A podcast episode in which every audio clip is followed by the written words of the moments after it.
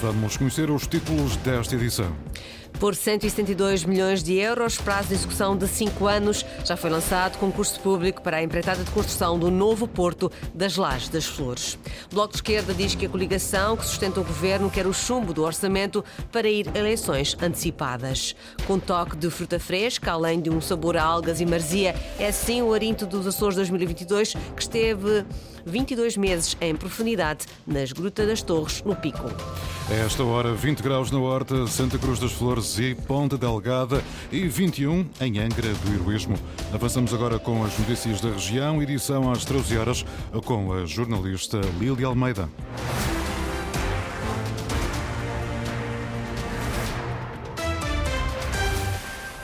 Já está lançado o concurso público para a empreitada de construção do novo Porto das Lajes das Flores, obra no valor de 172 milhões de euros mais IVA, com um prazo de execução de 60 meses, ou seja, deverá estar concluída em 2028. Segundo nota da Secretaria Regional das Infraestruturas, será a maior obra marítima portuária já realizada na região e vai permitir triplicar a capacidade da costagem, garantindo novas e melhores condições de operacionalidade e um incremento substancial na capacidade de resposta de toda a infraestrutura portuária destruída em 2019 pelo furacão Lorenzo. De acordo com o anúncio publicado em Diário da República, os concorrentes têm 60 dias para apresentar as propostas. Para além da reconstrução do molho de cais, estão previstos trabalhos de dragagem, escavação, demolição e remoção dos restantes destroços do molho anterior, a reabilitação da retenção marginal, o reordenamento do complexo portuário de forma a otimizar a operação portuária, um novo sistema de assinalamento marítimo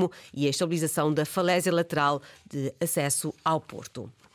Desde as zero horas está mais caro abastecer o automóvel, mais 9 cêntimos por litro no gasóleo, mais 5 na gasolina. Desde julho que o preço dos combustíveis tem vindo a subir. As famílias fazem contas à vida. Muitos aproveitaram os últimos dias de setembro para atestar. A jornalista Inês Linhares Dias acompanhou essa corrida às estações de serviço. É mais um rombo no orçamento familiar. Os combustíveis continuam a subir. É o segundo mês consecutivo em que o gasóleo custa mais 9 cêntimos por litro, a gasolina gasolina mais 5.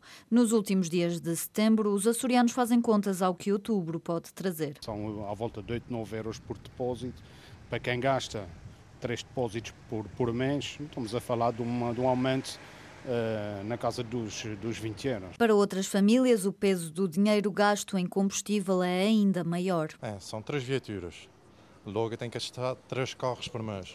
São um, uma prestação de quase 200 euros é muito dinheiro. Com 200 euros ainda podia comprar muita comida para casa, que é o principal. E sendo dessa forma, é dinheiro que é emprego noutra, noutra necessidade. Mesmo com os combustíveis a pesar, a oferta de transportes públicos deixa quem mora em freguesias mais distantes dos centros urbanos sem alternativas. Eh, mas infelizmente nas freguesias limítrofes não há horários de autocarros, não, são em pouca quantidade.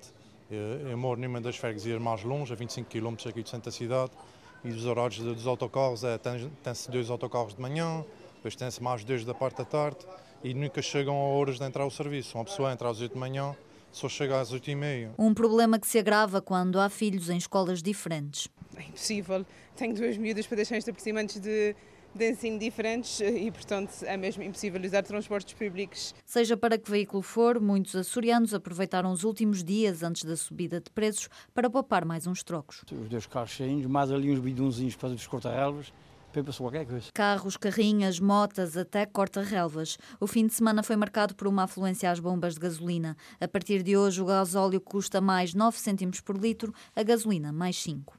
O Bloco de Esquerda diz que a coligação que sustenta o governo regional quer o chumbo no orçamento para ir a eleições antecipadas. Os bloquistas argumentam que, em vez de resolver os problemas, o executivo está a provocar os antigos parceiros para que o próximo orçamento seja chumbado e assim tentar ganhar eleições. Luísa Couto. Para o Bloco de Esquerda, a direita está em total desagregação. Depois das tentativas de demarcação da Iniciativa Liberal e do Chega ao governo, agora será o executivo a tudo fazer para provocar provocar o chumbo do próximo orçamento. Entrou, por um lado, em campanha eleitoral e, por outro, está a preparar, como é claro, ainda outro dia eu vi o vice-presidente do governo, em entrevista a um jornal nacional, a dizer que o orçamento será o que será e aprova quem quiser.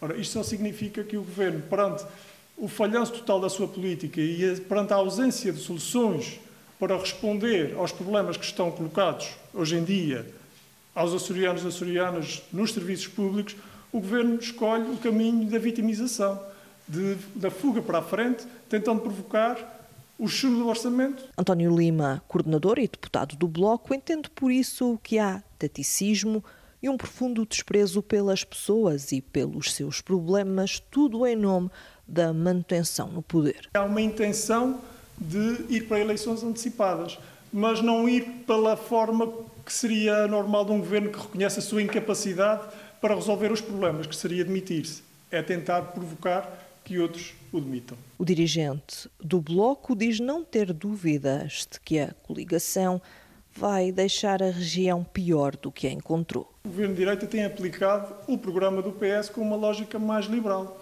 e tem feito de forma até mais incompetente.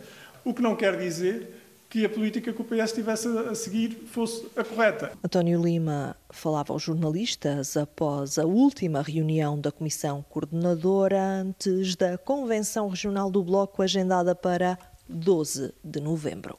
Manuel Pereira Pavão foi eleito o novo líder da UGT nos Açores. No final do quarto congresso da Central Sindical, o novo presidente diz que é preciso uma melhor distribuição da riqueza. Presente na sessão de encerramento, o presidente do governo garantiu abertura para, em sede de orçamento, reforçar as medidas para os trabalhadores e empresas. Eduardo Mendes. No quarto congresso da UGT Açores, Mário Mourão, secretário-geral da Central Sindical a nível nacional, trouxe as expectativas de negociações para o próximo ano, afirmando que o orçamento terá de criar um novo impulso. Os salários têm de continuar a ser a principal resposta ao crescimento da inflação. Num quadro em que a política fiscal assumiu subitamente uma nova centralidade no debate político, há que alterar o preço relativo entre impostos, sendo uma prioridade a intervenção em sede de IRS. Medidas que Manuel Pereira Pavão garante partilhar a nível regional. O presidente da UGT Açores traçou o cenário que afirmou ser de iminente recessão, mas deixou alguns indicadores positivos a nível regional. A procura turística no segundo trimestre de 2023 apresentou um acréscimo face ao período homólogo de 12% nas dormidas e 13% nos hóspedes. Senhores empresários e seus representantes, tem que olhar também um pouco para quem contribui para esses resultados, os trabalhadores. José Manuel Bolieiro, presidente do Governo Regional, foi perentório a deixar portas abertas ao diálogo numa altura em que se desenha o plano e orçamento para 2024. Acompanhar no diálogo, na concertação, as medidas que possam ser adicionais, suplementares, corretivas e reforçadoras, cá estamos. Também numa altura em que, no quadro do planeamento financeiro do país e da região, estamos a preparar planos e orçamentos para 2024. Não deixaremos de ser sensíveis a esta matéria. Todos os intervenientes abordaram e reconheceram a importância do acordo assinado entre o Governo Regional, o GT, a Federação Agrícola e Câmara de Comércio e Indústria dos Açores.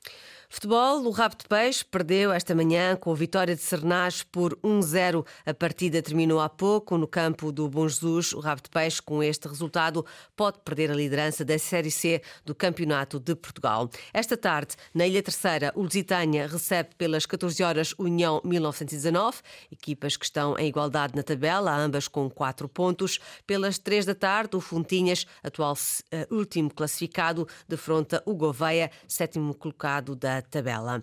No basquetebol arranca o campeonato da Liga Feminina em São Miguel, no pavilhão Sidónio Serpa. União Esportiva recebe o Jogueira, jogo com início pelas 14 horas. No Hockey Patins, terceira divisão, o Marítimo venceu o Cascais por 7-1 no primeiro jogo do campeonato. Já o Campeonato Nacional da Segunda Divisão de Hóquei em Patins começa na próxima semana.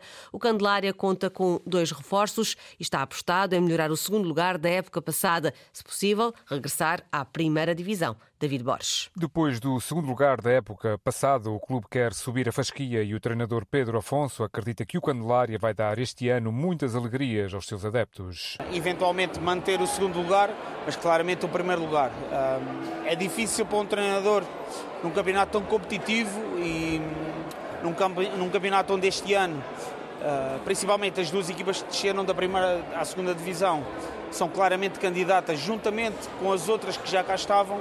É para mim difícil, como treinador, prometer qualquer tipo de resultado a esse nível, mas claramente estamos cá para lutar. Para a nova temporada, o Candelária conta com os reforços Rui Ramos e Lucas Vicente, que vão fortalecer um grupo que agrada a Pedro Afonso. Como treinador, estou satisfeito com aquilo que o clube proporcionou a este nível e agora espera-nos um ano de muito trabalho, um ano longo e intenso.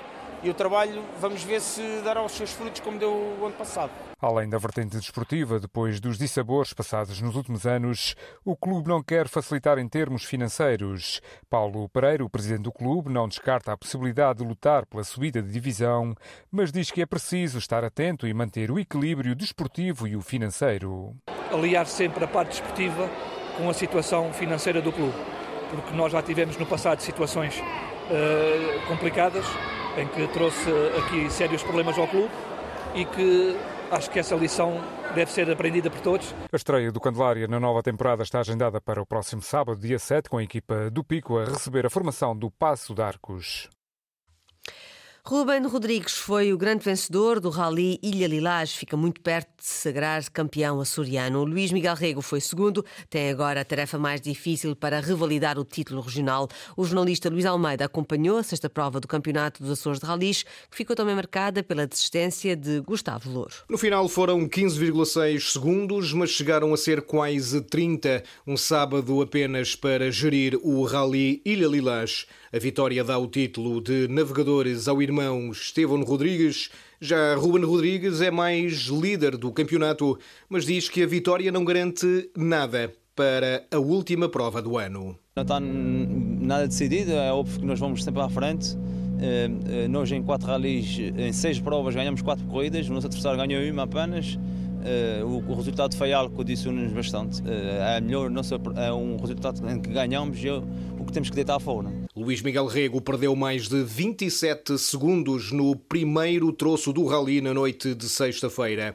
Venceu seis das oito especiais de sábado mas já havia muito pouco a fazer. Defini por completo o rally. Foi o troço mais difícil da nível de visibilidade que fiz até hoje. Era mesmo uma parede de nevoeiro e era impossível. Mesmo devagar era difícil conseguir manter o carro a meio da estrada. Já Gustavo Louro desistiu logo na manhã de sábado com problemas no diferencial do Mitsubishi Lancer Evo 9. Era os meus 30 anos de, de automobilismo, queríamos fazer uma boa prova.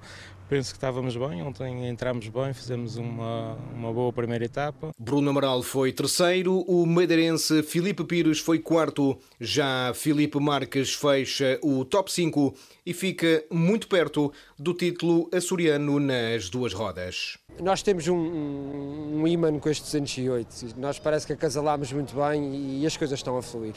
E agora para decidir no pico, no pico, o título?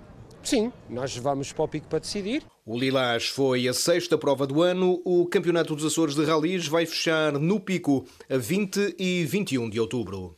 Como já é hora de almoço, proponho um brinde com Arinto dos Açores 2020, que esteve 22 meses colocado em profundidade na Gruta das Torres, no Pico. As 1.500 garrafas já foram retiradas. Agora, David Borges, é tempo de ver as diferenças com a restante colheita. O estágio no interior da Gruta das Torres foi a segunda experiência realizada pela cooperativa vitivinícola nos últimos três anos no interior daquele tublávico.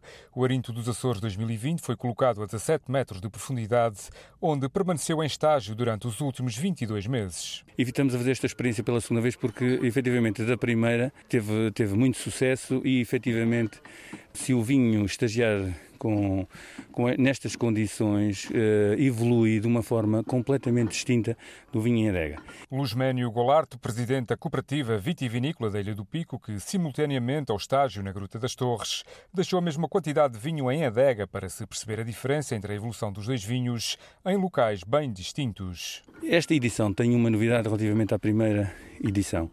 É que temos a mesma quantidade de vinho em adega, para precisamente fazermos um pack de duas garrafas eh, uma que estagiou os 22 meses na gruta, a outra que estagiou em temperaturas normais de, atmosféricas dentro da adega, para que quem uh, adquira as garrafas possa perceber a diferença que faz o estágio nestas condições de gruta e o estágio em adega. Com uma edição limitada de 1.533 garrafas, o Gruta das Torres, Arinto dos Açores, resulta da colheita de 2020 e foi elaborado a partir de uvas selecionadas, produzidas e envelhecidas em chão lávico na freguesia da Criação Velha. Este vinho importa realçar que é feito com a casta Arinto dos Açores, de uvas só da Criação Velha, e portanto daqui esta simbologia da, do, do túnel lávico e voltarmos a trazer à, à origem do túnel o, o, o, vinho que foi produzido a partir de uvas produzidas onde acaba o túnel lávico. Fruto da riqueza natural do vulcão, o Gruta das Torres é um vinho mineral que transporta para o consumidor os sabores vulcânicos, mas também com predominância de fruta fresca, além de um sabor a algas e a marzia. E diz quem o provou que é verdadeiramente único. Foram as notícias da região, edição das 13 horas com a jornalista Lília Almeida. Notícias em permanência a cores.rtp.pt e também no Facebook da Antena Açores.